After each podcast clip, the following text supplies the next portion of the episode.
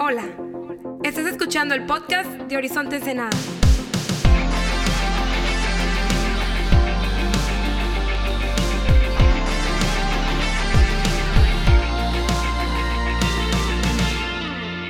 ¿Qué onda, Horizonte? ¿Cómo estamos? Qué chido tenerte en casa un fin de semana más. Después de tanto tiempo considerando la pasión de Cristo, hoy concluimos con la crucifixión de Jesús. Pero antes de entrar en eso, ¿por qué no me ayudas a darle la bienvenida a todos los campus Horizonte que nos están acompañando en este fin de semana?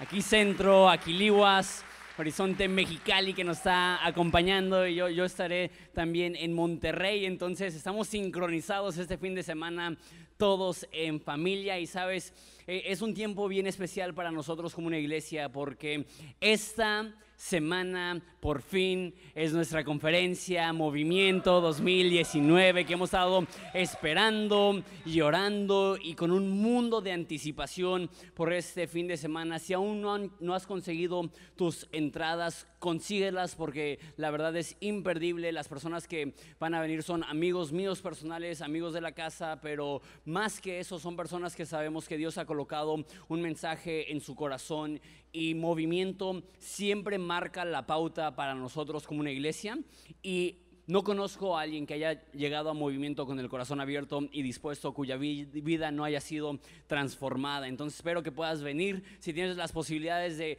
comprar no solamente una entrada para ti, sino para invitar a alguien, eh, es quizá la mejor inversión que puedes hacer en un amigo este verano, es invitarlos a movimiento y no solamente, hey, espero que vengas, sino, hey, ya te compré la entrada, vamos a estar ahí este fin de semana, va a ser de jueves a sábado y, espero que nos acompañes para eso.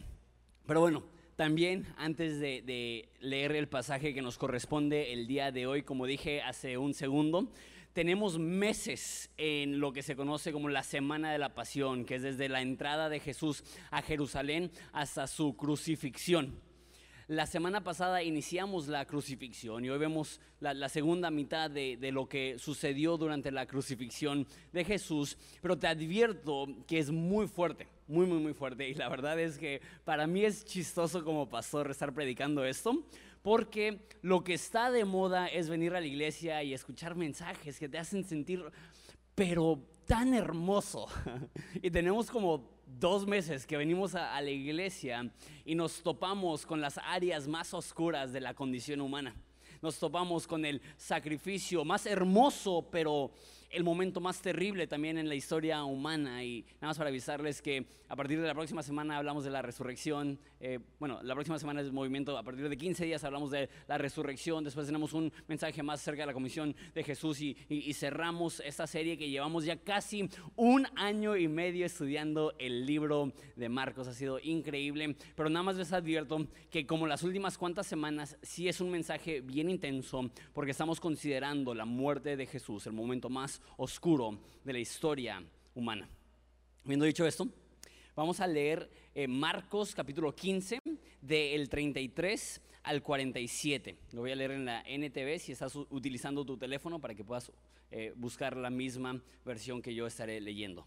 Dice, al mediodía la tierra se llenó de oscuridad hasta las 3 de la tarde.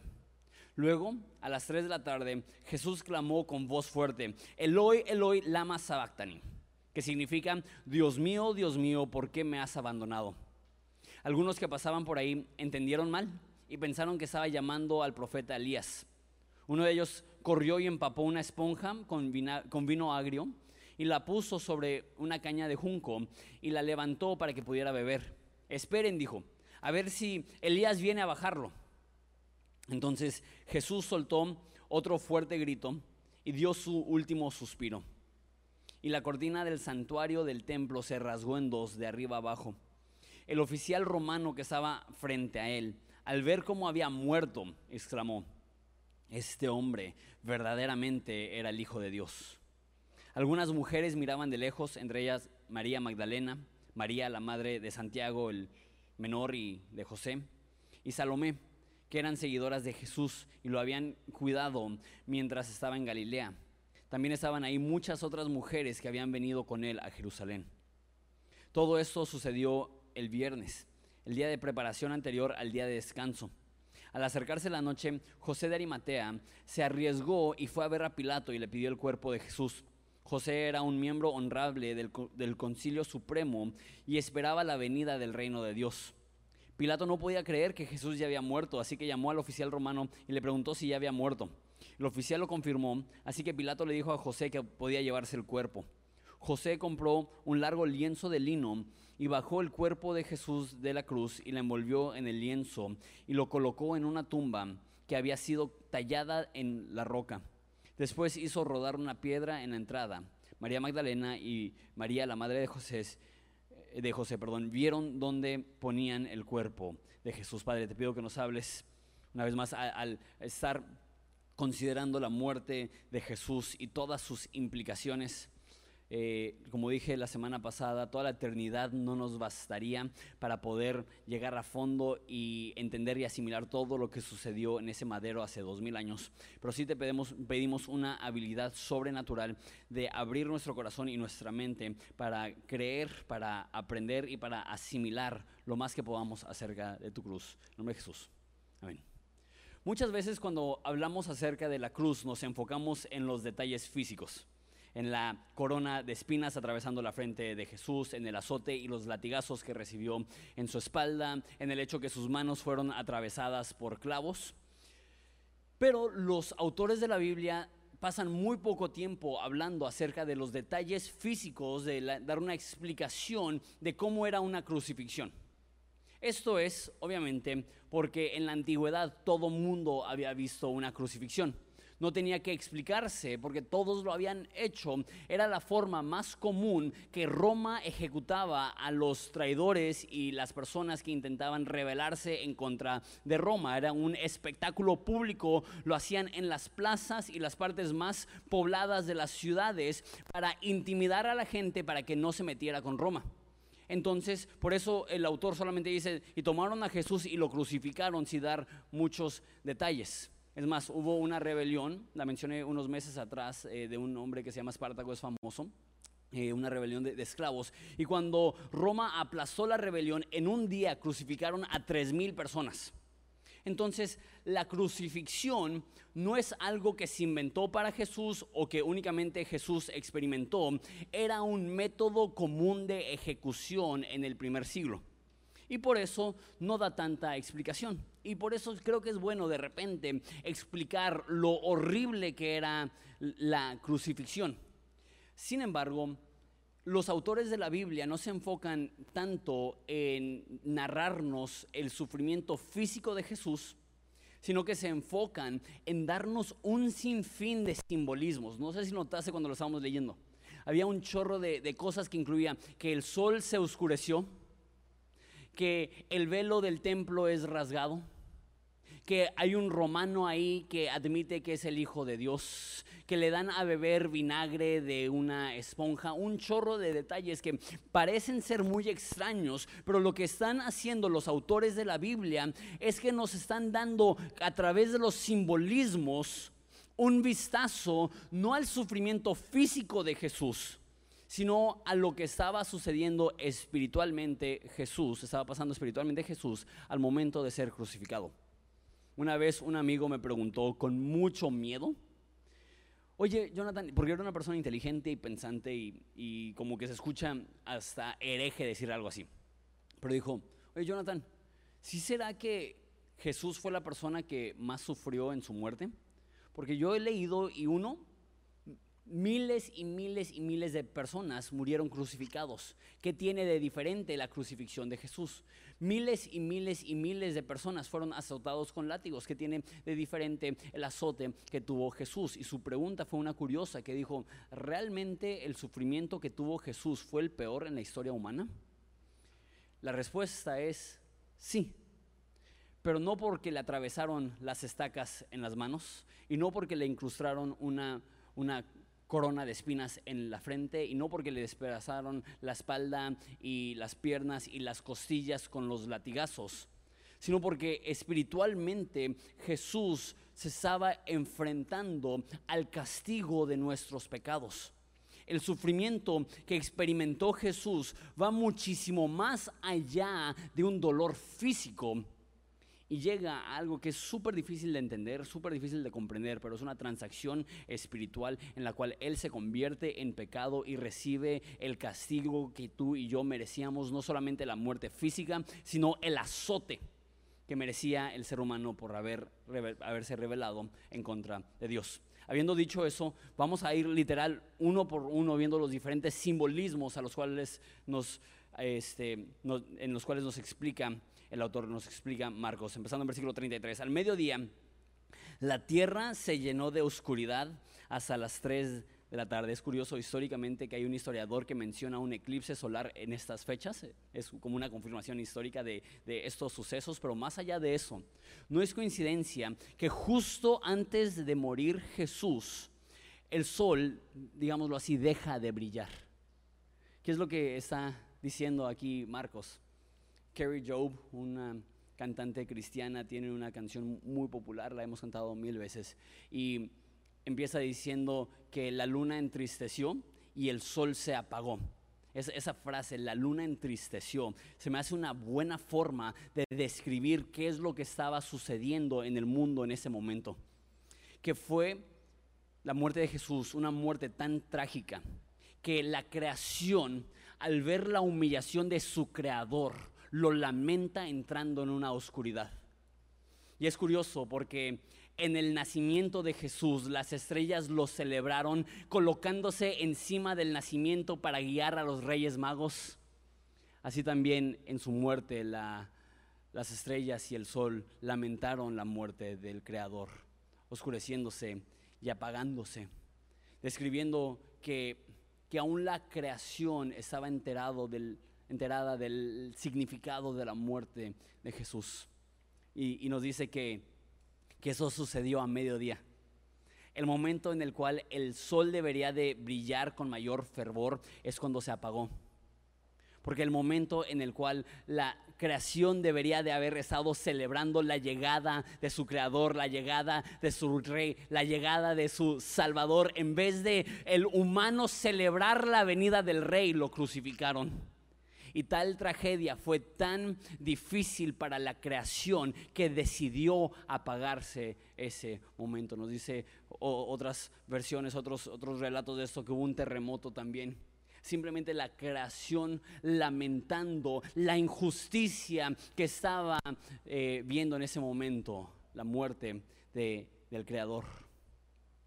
Continúa y dice que a las 3 de la tarde Jesús clamó con voz fuerte, Eloi, Eloi, lama sabactani, que significa, Dios mío, Dios mío, ¿por qué me has abandonado? Esa es una de las frases más debatidas de toda la crucifixión de Jesús. Es una de las cosas que muchas personas no entienden qué es lo que quiere decir. Hay algunas personas que dicen que únicamente está haciendo referencia a un, a un salmo, porque ese es el primer versículo del Salmo 22. Empieza con esa frase, Dios mío, Dios mío, ¿por qué me has desamparado? Y luego ese salmo es una profecía acerca de la crucifixión de Jesús. Y narra cómo lo iban a azotar, narra cómo le iban a atravesar las manos y narra cómo le iban a quitar su ropa y iban a echar suerte sobre su ropa. Prácticamente paso por paso, el Salmo 22 narra la crucifixión de Jesús. Entonces hay personas que dicen que aquí no está literalmente diciendo que el Padre abandonó a Jesús, Simplemente es Jesús diciendo, mi muerte es el cumplimiento de Salmo 22, porque en ese entonces no es como hoy en día que tenemos capítulos y versículos. Cuando querías hacer referencia a un, a un pasaje, simplemente narrabas el principio del pasaje. Entonces por eso hay muchos que creen que simplemente está diciendo, mi muerte es el cumplimiento de las profecías que David narró hace mil años que, uno iba a ser crucificado, que uno iba a ser atravesado. Sin embargo,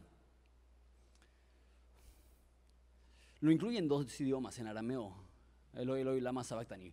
Lo incluye al griego en que está escrito, Dios mío, Dios mío, ¿por qué me has desamparado?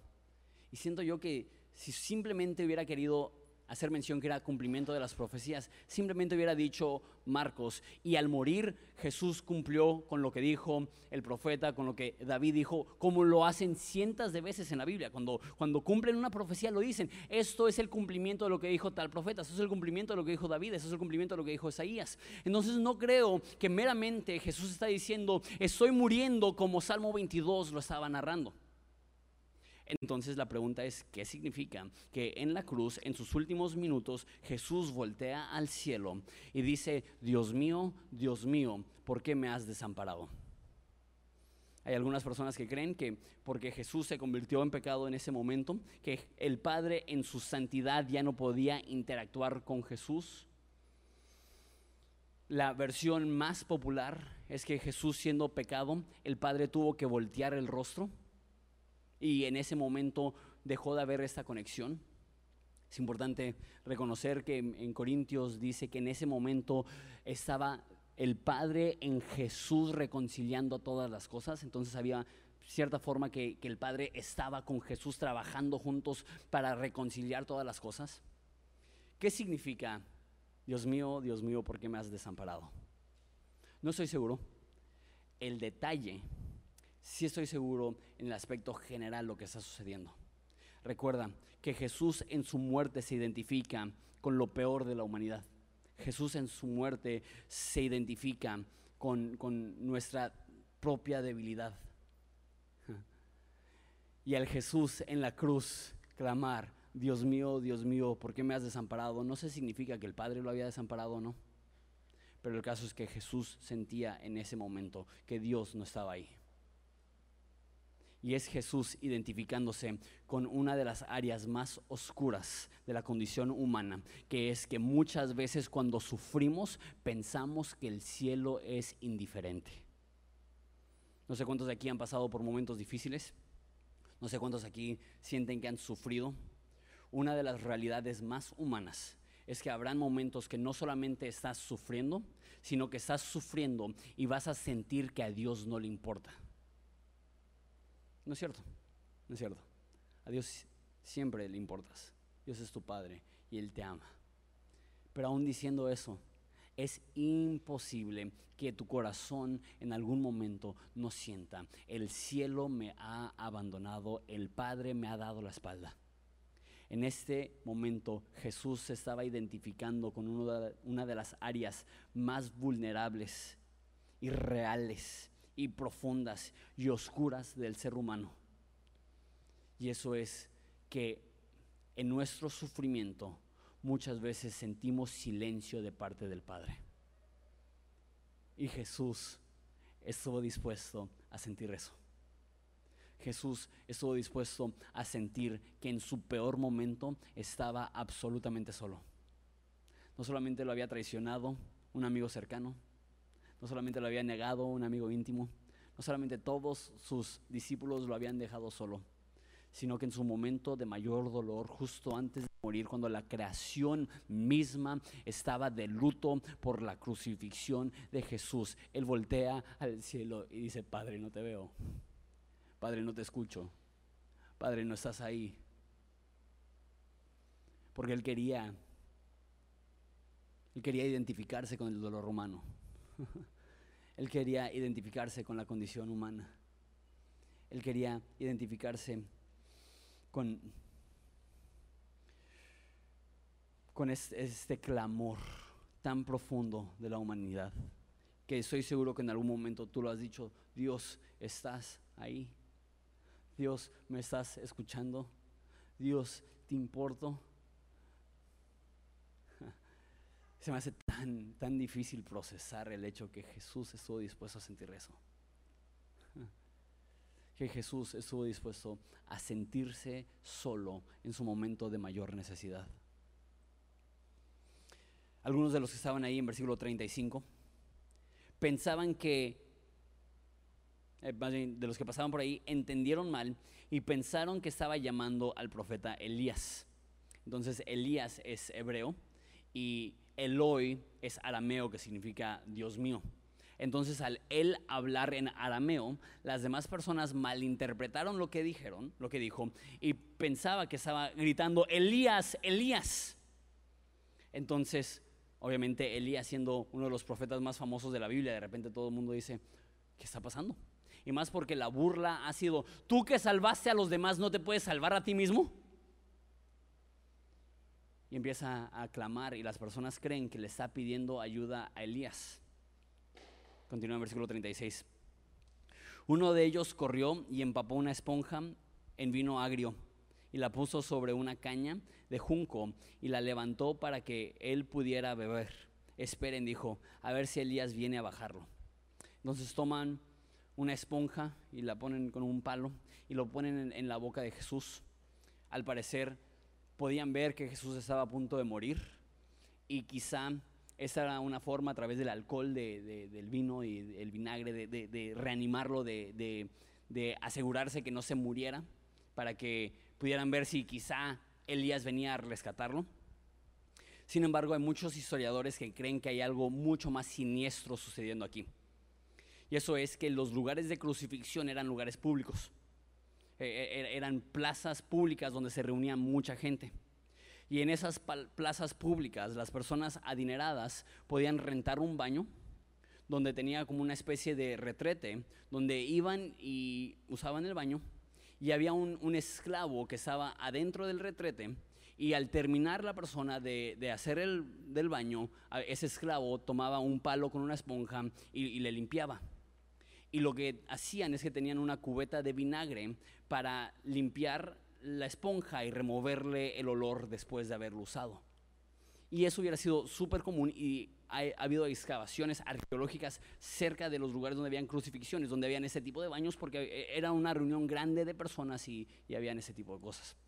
Entonces hay algunos historiadores, y no hay forma de comprobar esto, pero hay algunos historiadores que creen que eso es mucho más siniestro, que esto es Jesús en sus últimos momentos de vida y que toman esta esponja que previamente había sido utilizada para, para limpiar la heces de un humano y los zambuten en vinagre y se lo pegan en la cara y dicen, bebe esto. O sea, te recuerdo que los romanos eran expertos en la humillación, eran expertos en, en romper a personas emocionalmente. Y, ven que, tiene un, que le queda un poco de vida y un romano quizá aprovecha esta última oportunidad para que antes de que muera Jesús, muera con ese aroma en su boca.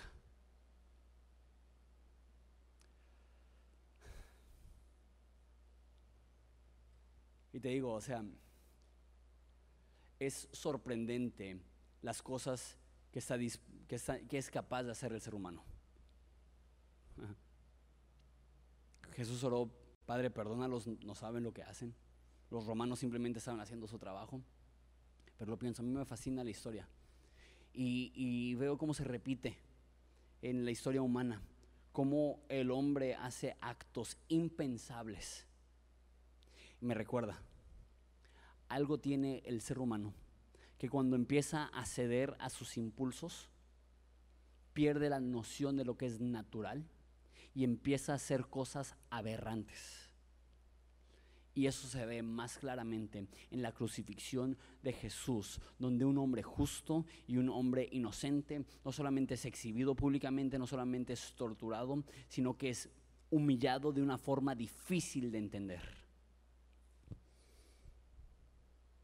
Continúa y dice en versículo 37, entonces Jesús soltó otro fuerte grito y dio su último suspiro. Dice que justo antes de morir gritó, nos dice Juan, que gritó consumado por completo o la transacción, es una palabra interesante, es como la transacción ha sido pagada, ha sido completa. Pero lo curioso es que cuando una persona era crucificada, moría asfixiado. Entonces eh, colgaba de, sus manos, realmente sus muñecas le atravesaban con una estaca la, muñeca. Y era tanto el dolor que, que se dejaban caer así. Entonces, al dejarse caer, eso reducía su, capacidad de, respirar. Entonces, para poder respirar tenían que jalarse para, abrir un poco el pecho y poder respirar. Y lo que pasaba es que se cansaban tanto y dolían tanto que, soltaban los hombros y cada vez respiraban menos y menos y menos y las personas empezaban a desmayar y era una muerte súper, súper lenta. Por eso un poco más adelante cuando Jesús muere, eh, Poncio Pilato dice, ya murió, porque era normal que las personas estuvieran a veces hasta días colgando en la cruz, en lo que morían asfixiados por falta de oxígeno. Era, era horrible. Sin embargo, Jesús no murió asfixiado. Como lo sabemos, justo antes de morir, Él clama a gran voz. Y alguien que se está ahogando no puede gritar. Entonces, Jesús no murió asfixiado. Nos dice Juan que tras morir, un soldado romano le atraviesa el costado y lo lleva hasta el corazón. Y dice que de ahí fluye sangre con agua.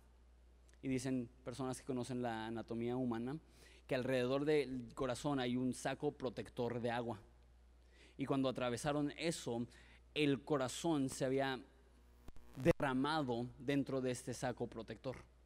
Entonces, literal, la causa de muerte de Jesús no fue asfixia como era normalmente una crucifixión, sino que literal estalló su corazón. Literal, podríamos decir, su corazón se rompió. Que en ese momento, uno entre el azote que había recibido y toda la coagulación de sangre a través de, de toda la sangre que había perdido y todo eso, pero también la presión tensión, azote espiritual y emocional de voltear al Padre y no sentir una respuesta, de humillado de esta forma, de saber que Él estaba cargando sobre sus hombros el pecado de la humanidad, que llegó el momento donde su corazón no podía más y simplemente estalló. Es muy loco pensar que la causa de muerte de Jesús literal fue que se le rompió el corazón. y estoy intentando poder compartir eso sin que me gane los, los sentimientos, porque literal veo eso y digo, cuánto amor, cuánto amor.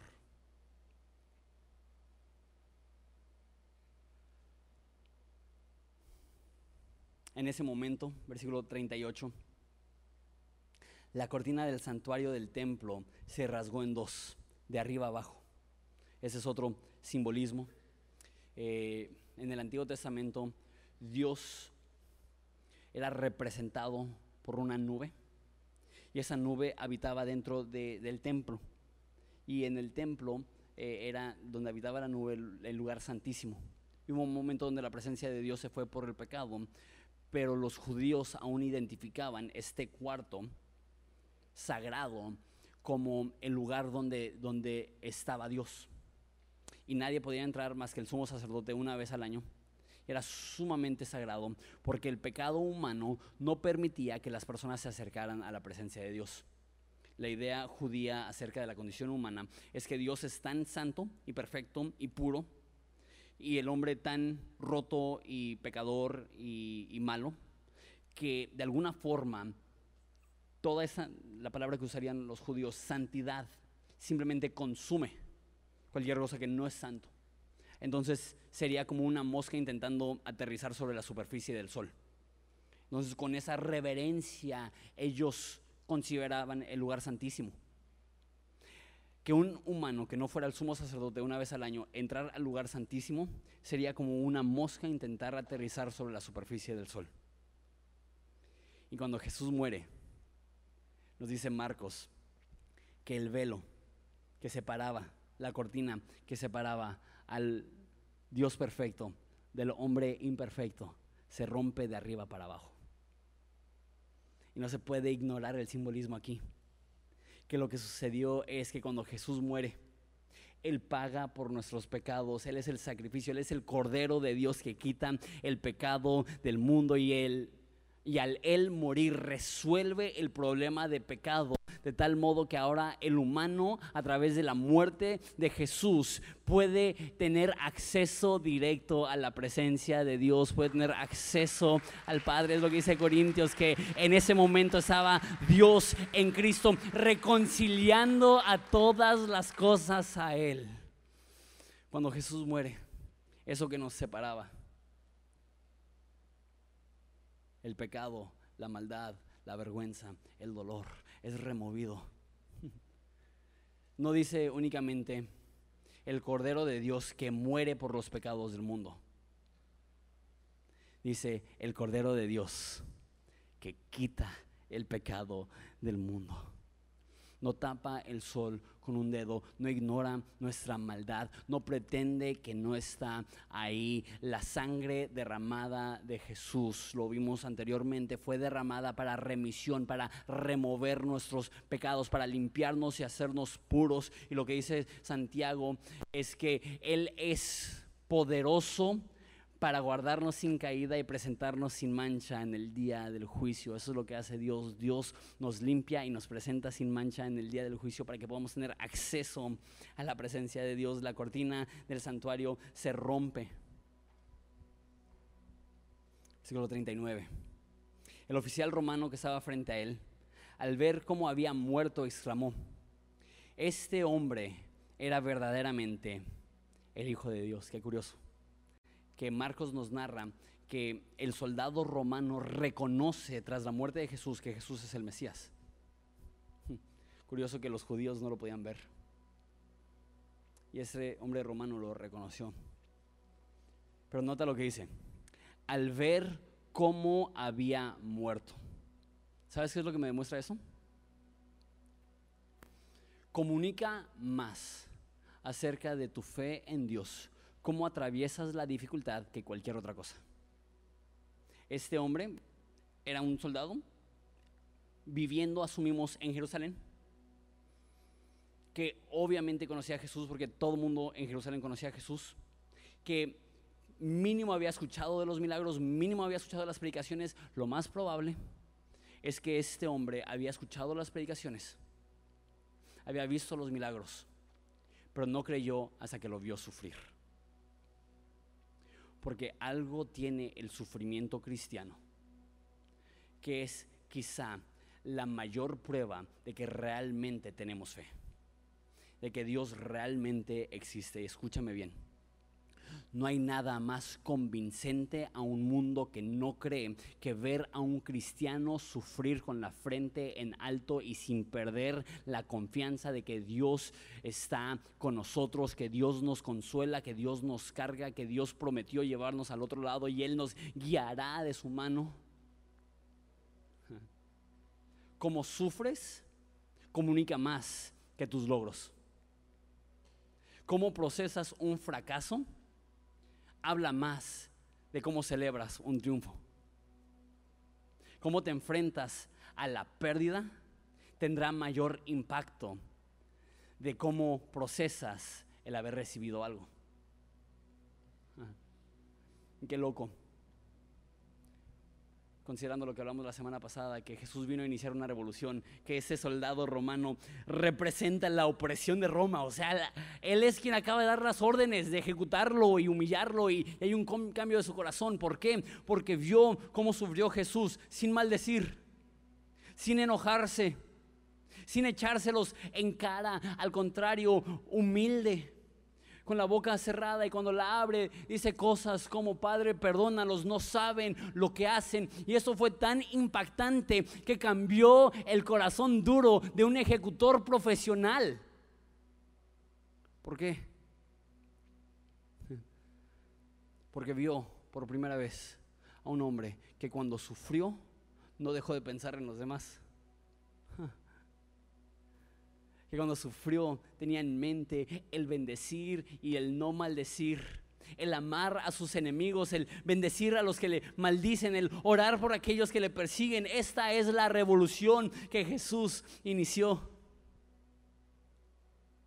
Y este hombre que representa la opresión del imperio romano tiene un cambio de corazón al ver cómo Jesús sufrió el corazón aún más duro puede ser cambiado cuando ven en nosotros confianza aún en medio de la tormenta. Versículo 40. Algunas mujeres miraban de lejos, entre ellas María Magdalena, María la madre de Santiago, el menor, y de José y de Salomé, que eran seguidores de Jesús y habían y lo habían cuidado mientras estaba en Galilea. También estaban ahí muchas otras mujeres que habían venido con él a Jerusalén. Dice que algunas mujeres estaban ahí presentes se me hace tan curioso que Marcos no menciona que había ningún hombre ahí. Sabemos del Evangelio de Juan que estaba Juan el apóstol, pero era el único hombre que nos dice cualquiera de los cuatro evangelios que estaba ahí. todos los demás habían ausentado. Y está María Magdalena, está María, la mamá de Jesús, ahorita voy a explicar por qué no la llama así, y está esa mujer Salomé. Pero no solamente ellas tres. Dice que había muchas mujeres que habían seguido a Jesús. Me fascina esto. Que Marcos hace hincapié en la tenacidad de las mujeres de seguir a Jesús, aunque sea un riesgo personal. Que eso nos enseñe como hombres a jamás subestimar la tenacidad de una mujer. Y dos, que eso confirme en los corazones de las mujeres que Dios le da un lugar de honra extraordinario a la mujer, que nos recuerda que las únicas presentes en ese momento tan oscuro para Jesús eran, eran las mujeres que le seguían. Y ahora menciona a María, la mamá de Santiago y mamá de José, y si ves la historia, verás que esos son los hermanos de Jesús. Tú dices, ¿qué? ¿Jesús tenía hermanos? Sí, en, varios lugares nos narra que tiene hermanos Jesús. Y está muy extraño que no la llame María la mamá de Jesús. porque la llama María la mamá de Santiago y la mamá de José? Y no solamente eso, sino que no la nombra primero, nombra primero a María Magdalena y después María la mamá de Jesús. ¿Por qué? Muchas personas creen que María tiene algún puesto especial por ser la mamá de Jesús. No es así. María es llamada bienaventurada entre todas las mujeres, no porque su vientre contuvo a Jesús y no porque crió a Jesús, sino porque ella aprendió a obedecer a Jesús. Hay una parte en Lucas que se le acercan a Jesús y le dicen, bienaventurada la mujer que te dio a luz, bienaventurado el vientre que te tuvo, bienaventurado la mujer que te amamantó. Y Jesús dice, bienaventurados todos los que oyen mi voz y obedecen. María era una mujer extraordinaria por su humildad, por su sencillez, por estar dispuesta a no ser la primera, por estar dispuesta a ser identificada no como la madre de Jesús, sino como la madre de Santiago y José. Y creo yo la razón que Dios escogió a María para ser la portadora de Jesús era por esa humildad, era por esa actitud, era porque ella entendía que, que no se trata de relacionarte con Dios de manera sanguínea, sino a través de sujeción, de amor, de obediencia, porque de repente así sentimos, no, pues yo me crié en un hogar cristiano, imagínate, ni María estaba bien con Dios por ser familia, ella estaba bien con Dios por la fe que ella tuvo, que su hijo era el Salvador del mundo y el Redentor. Ya casi estoy terminando, versículo 42, voy a leer hasta el final de la historia. Todo esto sucedió el viernes, el día de preparación anterior al día del descanso. Al acercarse la noche, José de Arimatea se arriesgó y fue a ver a Pilato y le pidió el cuerpo de Jesús. José era miembro honorable del Concilio Supremo y esperaba la venida del reino de Dios. Pilato no podía creer que Jesús ya hubiera muerto. Así que llamó al oficial romano y le preguntó si había muerto y el oficial confirmó. Así que Pilato le dijo a José que podía llevarse el cuerpo. José compró un largo lienzo de lino y luego bajó el cuerpo de Jesús de la cruz y lo envolvió en el lienzo y lo colocó en una tumba que había sido tallada en la roca. Después hizo rodar una piedra en la entrada y María Magdalena y María la madre de José vieron dónde ponían el cuerpo de Jesús. Entonces nos menciona este José de Arimatea, nos dice varias cosas acerca de él. Uno, nos dice que era un hombre honorable, miembro de la, ¿cómo lo dice aquí? Miembro del el Concilio Supremo. ¿Qué significa? Él estuvo en el juicio cuando Jesús fue condenado a muerte.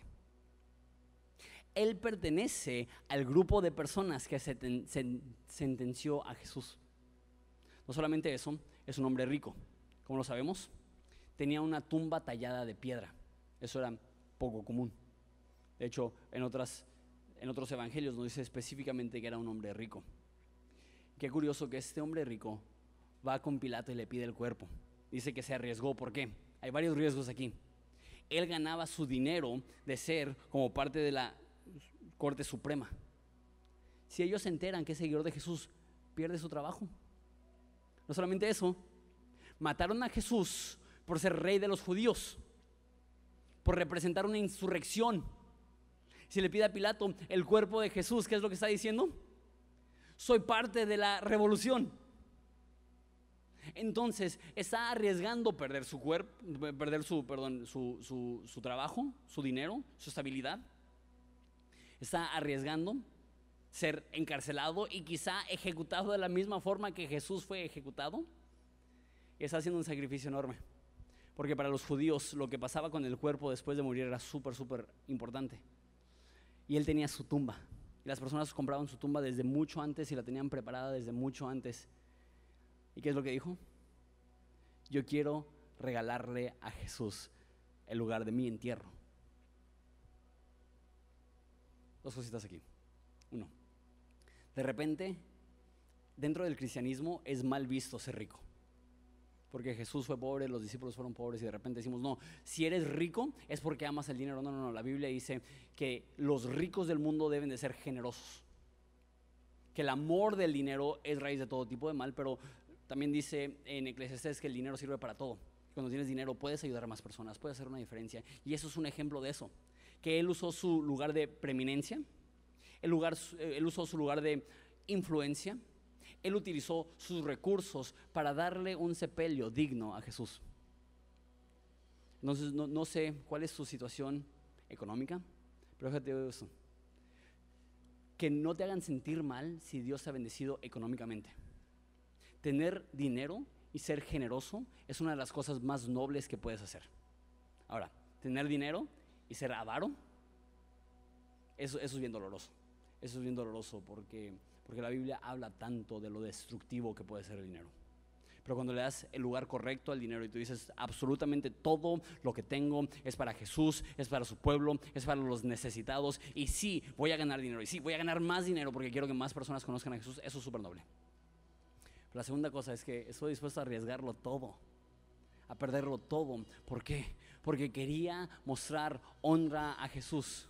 Y eso es lo que yo veo en la cruz que si servimos a un Dios que estuvo dispuesto a dar su vida por nosotros, nosotros debemos estar dispuestos a dar nuestra vida por Él. Si Él estuvo dispuesto a hacer el mayor sacrificio en la cruz por amor a nosotros, no debe de haber ningún sacrificio en el cual nosotros le sacamos y decimos, no, ese es demasiado grande, eso es demasiado difícil, eso es demasiado riesgoso, porque eh, no solamente se arriesgó Jesús, Jesús dice en Lucas que puso su mirada hacia Jerusalén y Él fue caminando hacia su muerte. Y él dijo, a mí nadie me quita la vida, yo la pongo de voluntad propia. Y cuando le dicen, bájate de esa cruz si eres el Hijo de Dios, él dijo, yo pudiera hablarle a mi Padre y me mandaría un millar de ángeles para rescatarme, pero no vine a este mundo a ser rescatado, vine a este mundo a dar mi vida y a rescatar a los que habían sido perdidos. Y si Jesús todo lo dio por nosotros, y si Jesús todo lo sacrificó por nosotros, ¿cuánto más nosotros debemos de ver ese sacrificio? Es decir, yo también, si Él dio su vida, yo doy mi vida. Si Él no es, si Él no se aferró a lo que tenía, yo no me voy a aferrar a lo que yo tengo. Termino con esto. Porque de tal manera amó Dios al mundo que dio a su único Hijo para que todo aquel que cree en Él no se pierda, mas tenga vida eterna. Si en algún momento llegas a dudar del amor de Dios por ti, voltea y mira esa cruz voltea y mira esa sangre derramada, voltea y mira a ese Salvador mirando al cielo diciendo, Dios mío, Dios mío, ¿por qué me has desamparado? Voltea a ver a ese hombre que tuvo que beber vinagre en sus últimos momentos, voltea a ver a esa persona que portó tu pecado que sufrió bajo la ira de Dios, que sufrió bajo la opresión humana, que todo lo hizo, ¿por qué? Por amor a ti, por amor a mí, por el gozo puesto delante de él. Jesús sufrió la cruz menospreciando el oprobio. Él vio la eternidad contigo, él vio el perdonarte, él vio el rescatarte y él vio la cruz y dijo, vale la pena el justo por los injustos para llevarlos a Dios. Eso es lo que Dios hizo en esa cruz.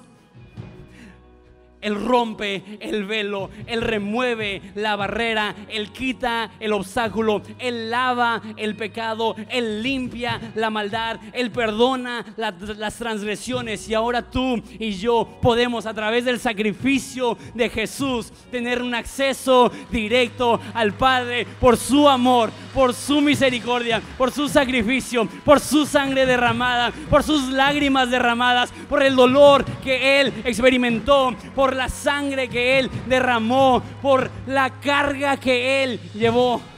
Vamos, ponte de pie. Padre, te doy gracias porque no merecemos este amor, porque no merecemos que tú estés presente, porque tú diste tu vida, porque de tal manera amó Dios al mundo, que todo lo dio, que dio a su Hijo para que todo aquel que en Él crea no se pierda, mas tenga vida eterna. Y esta es nuestra petición queremos darlo todo por ti. Tú lo dices todo por nosotros. Queremos darlo todo por ti. Vamos a cantarle a Jesús.